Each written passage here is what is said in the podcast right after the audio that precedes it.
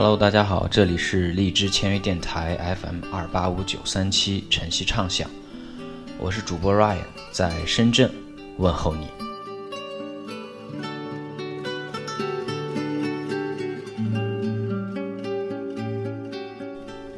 嗯，今天节目比较特殊啊，好久没有做录播节目了。呃，如果没记错的话，应该。整个三月和整个二月和已经过完、已经过了一些的三月都没有做呃录播节目，一直在做直播。我也是从去年突然间发现荔枝开始转型做直播了，但是没有抓住这个风口啊。我做直播算比较晚的了，嗯，我的录播粉丝还是有一些的，但是真正开始做直播的时候，我的粉丝就不是特别多了。也在这里呼吁啊，所有凡是听我录播节目也比较喜欢我的人，都能去再支持我的直播节目。嗯，直播节目暂定时间是每周二和周四的晚上九点，啊，时间可能会根据下班时间往前调到八点半，但是基本上都是九点了。然后我会在当天发出直播预告，嗯，感兴趣的朋友们不要错过。嗯，直播节目呢跟录播节目的内容会不太一样。呃，录播节目就是有什么说什么，想说什么说什么了。呃，比如会说会介绍一些音乐，呃，会聊聊我看的书，会介绍美剧、介绍电影。但是直播节目可能就没有那么、那么、那么多的内容性。呃，更多的是跟大家互动，也会在后期加入一些美剧的推荐吧。呃，尤其是今年又新开了很多美剧，我有好多话想跟大家聊的。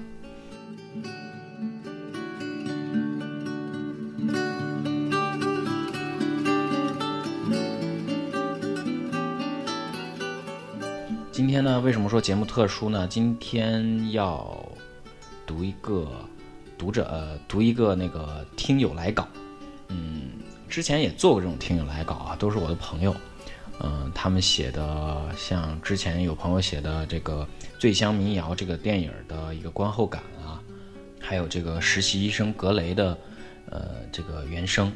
今天的节目呢，逼格高了很多啊。今天是艺术类的专题，呃，这个朋友呢叫 Zoe，他是一位我跟他反复确认过多次啊，他说他是非艺术专业，可能。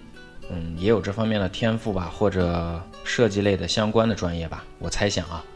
嗯，他写了一篇稿子叫《文先生与米先生》，这篇稿子我跟他约稿后，他很大方就答应了。嗯，我看了他的稿子，写的很不错，旁征博引嘛，一看就是有料的人，跟我这种二把刀的随便聊聊的人肯定是不一样的。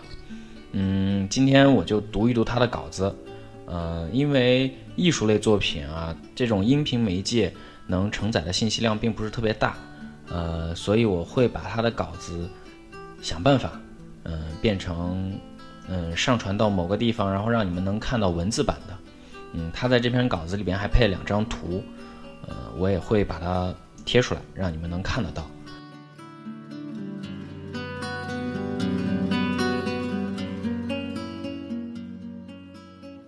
感兴趣的人呢，欢迎私信跟我联系，呃，或者加入我们的这个嗯音乐分享的群，在这里碰撞音乐。呃，OK，那我先不多废话了，先读一读这个稿子吧。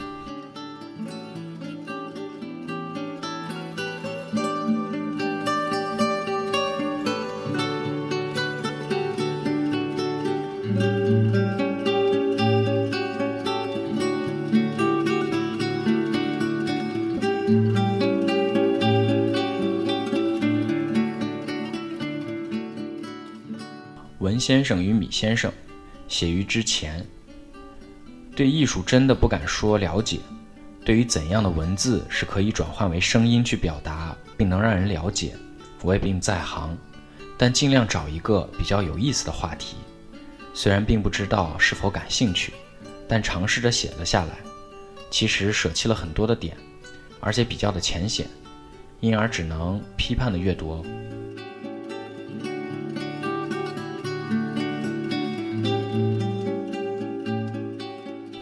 这一段是他写的这个序吧，相当于后面是正文：书画之于人，子瞻视目为烟云过眼者也。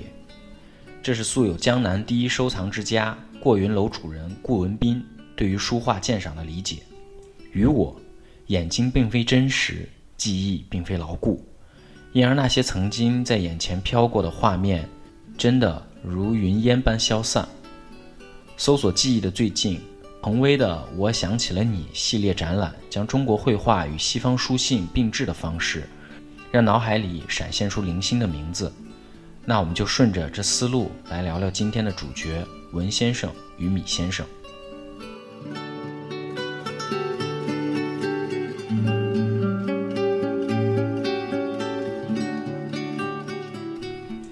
文先生何许人也呢？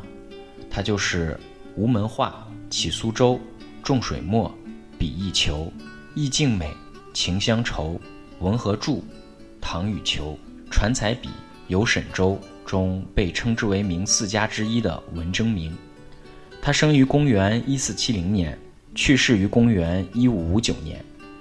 为什么要着重描述生卒年呢？我们再来看看米先生，文艺复兴三杰之一的米开朗基罗，生于一四七五年，卒于一五六四年。有意思的地方就展现在我们眼前了，两位中西艺术史上响当当的人物，居然属于相同时代。并且拥有一样的生命长度。虽然两位大师所擅长的领域各不相同，文先生其诗文书画无一不精，人称四绝全才，后人有着无限的仰慕之情，遂引用《诗经》的话赞其高山仰止。而米先生是意大利文艺复兴时期伟大的绘画家、雕塑家、建筑师和诗人，虽中国艺术与欧洲艺术不好比较。但我们不妨从这两个长寿的老头的作品中来聊聊吴门画派以及文艺复兴绘画的有意思的地方，有以偏概全之嫌，未经校正。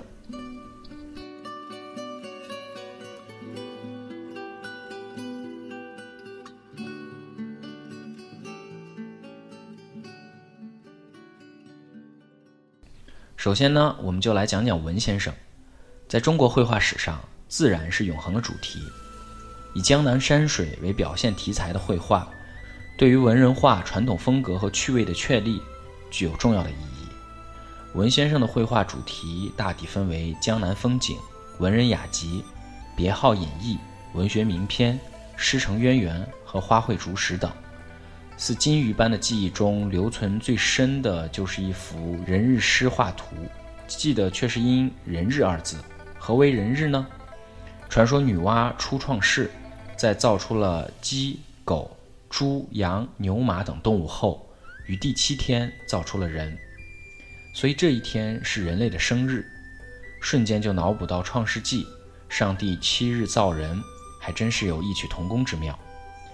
此画文先生作于三十六岁，在这一年正月初七，文先生与三五友人雅集于自家庭云馆，雅集。也就是兰亭之类的文人雅士聚会，聚会总需留影呀。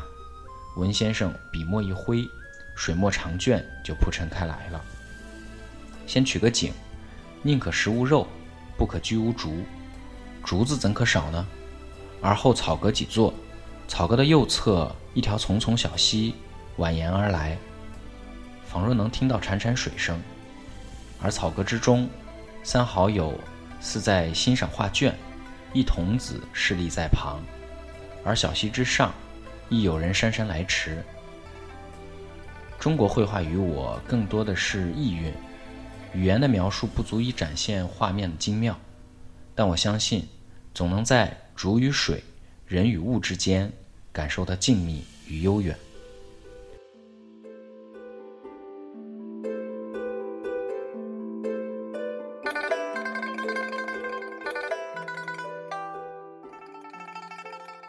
画面中的留白就仿若是呼吸，在静与空之中，呼吸的节奏是一种无法言说的感觉。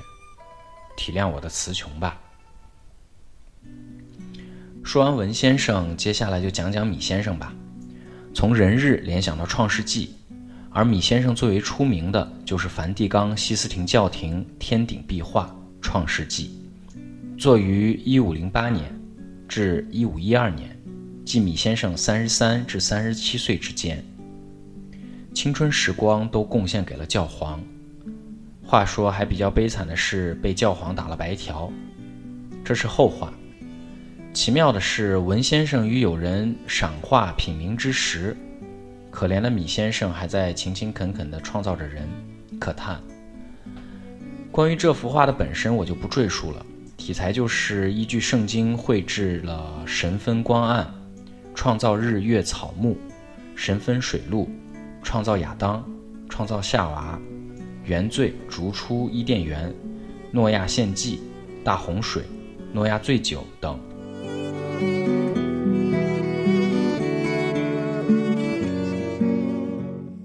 作为被当代人称之为神的米先生，凭一己之力构建了《创世纪》，摒弃宗教繁复以及精深，我们来聊一聊美好的肉体。大家都知道，达芬奇算是现代解剖的有力实践者。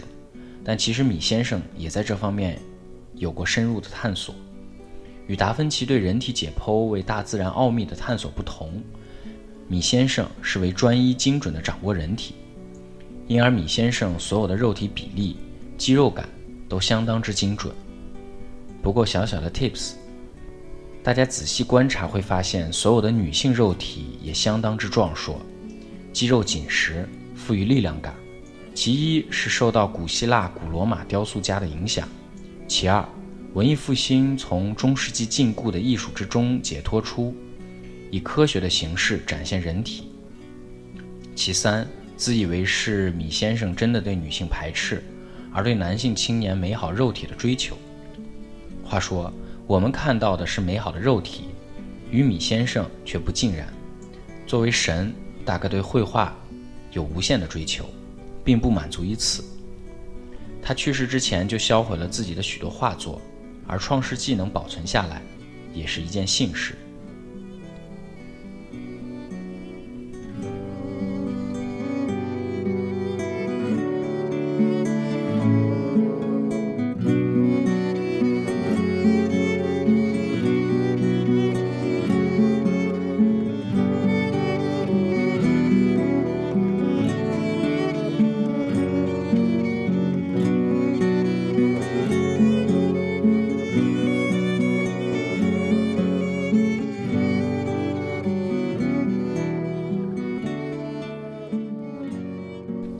写于之后，文先生与米先生脱离开哲学、宗教、政治并置的讲述并不合理。我也并没有想表达中国绘画与西方绘画的差异。呃，蒋勋先生讲米先生就厚厚一本，那就不是区区几百字就能说清的。分享这一题目也只是展示同一时间轴下东方艺术与西方艺术的感觉，仅仅是感觉。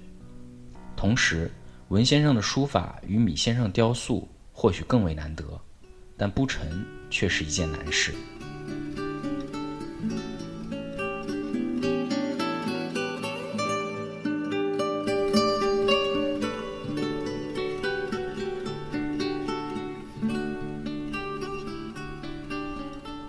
以上呢，就是这个很有才的 Zoe 的来稿，嗯。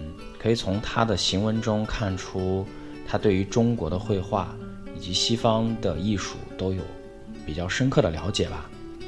即便不是艺术专业出身，但是他在这方面也一定下了很多功夫。其实中国绘画我是不大懂的，嗯，对于这种工笔呀，还有呃写意啊这一类的绘画，嗯，从很小的时候就学过。呃，在幼儿园的时候，其实就上过书法绘画的这种兴趣班，但是一直没有培养出太多的兴趣来，反倒是，嗯，前些年开始对西方的艺术油画有了一些兴趣，也买了一些相关的书籍来阅读。嗯，我觉得艺术作品，包括音乐作品，很多时候与我是讲不出个所以然的，只能很主观、很主观的去赞美。或者是去吐槽，我并不能像他一样，在用这样的一种视角去理解东方和西方的文化，嗯，东方和西方的艺术。呃，据我所知，好像中国的绘画很在那个年代啊，没有很强的影响到西方的艺术。嗯，但东方艺术中的日本的浮世绘，好像在一段时间内对西方艺术产生了一定的影响。嗯，我没有查阅相关资料啊，但是据我所知，好像像马奈啊，还有还有一些艺术，还有像莫奈的作品吧。都在他们的作品中体现了浮世绘的艺术风格。嗯，据我所知，好像，嗯，中国的艺术，中国的古典的绘画，并没有体现在，嗯，西方的古典艺术绘画中。